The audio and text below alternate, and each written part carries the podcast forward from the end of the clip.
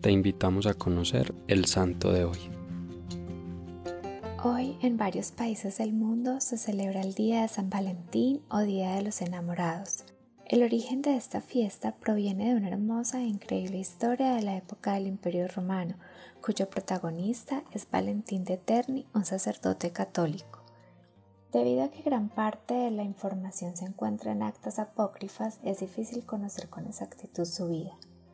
San Valentín nació en Terni, al norte de Roma, cerca del año 175 y fue consagrado obispo alrededor del año 197. Ejerció en Roma durante el siglo III bajo el gobierno del emperador Claudio II, quien prohibía la celebración de matrimonios entre los jóvenes, ya que consideraba que los solteros sin familia eran mejores soldados al no tener ninguna atadura. Sin embargo, para Valentín este decreto era injusto y decidió celebrar en secreto los matrimonios para los jóvenes enamorados. Cuando el emperador se enteró, lo mandó llamar mostrando interés en conseguir la amistad y la colaboración de este inteligente sacerdote cristiano.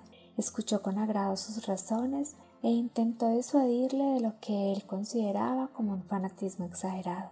Pero Valentín le replicó si conociera, Señor, el don de Dios y quién es aquel a quien yo adoro, tendrías por feliz en reconocer a tan soberano dueño, y retractando del culto de los falsos dioses, adorarías conmigo al solo Dios verdadero. Se encontraban allí un letrado del emperador y el prefecto de la ciudad, quienes protestaron de las palabras dirigidas contra los dioses romanos, calificándolas de blasfemas.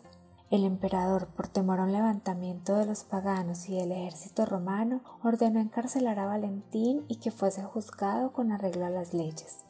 Valentín continuó haciendo profesión de su fe, afirmando que es Jesucristo la única luz verdadera que ilumina a todo hombre que viene a este mundo. El oficial Asterius, quien era el encargado de encarcelarlo, al oír estas palabras y pretendiendo confundirle, quiso ponerlo a prueba. Lo desafió a que le devolviera la vista a su hija que había nacido ciega. Pues si es cierto que Cristo es la luz verdadera, te ofrezco ocasión de que lo pruebes. Devuelve en su nombre la luz a los ojos de mi hija, y entonces yo seré también cristiano.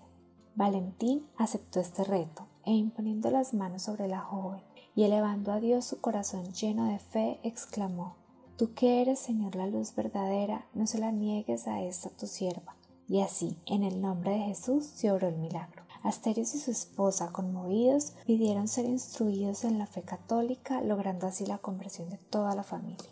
Aunque el emperador deseara salvar a Valentín de la muerte, tuvo miedo de aparecer ante el pueblo sospechoso del cristianismo. De todas formas, fue torturado y decapitado el 14 de febrero. Como agradecimiento, se plantó un almendro de flores rosadas junto a su tumba y desde entonces el almendro es considerado un símbolo de amor y amistad duraderos. San Valentín, hoy te pido por todos los jóvenes que anhelan unir sus vidas en el sacramento del matrimonio, para que les alcances la gracia de Dios de vivir un amor para siempre, un amor estable, fiel y fecundo, capaz de vencer toda dificultad y de estar siempre dispuesto al servicio de nuestro Señor. Cristo Rey nuestro, venga a tu reino.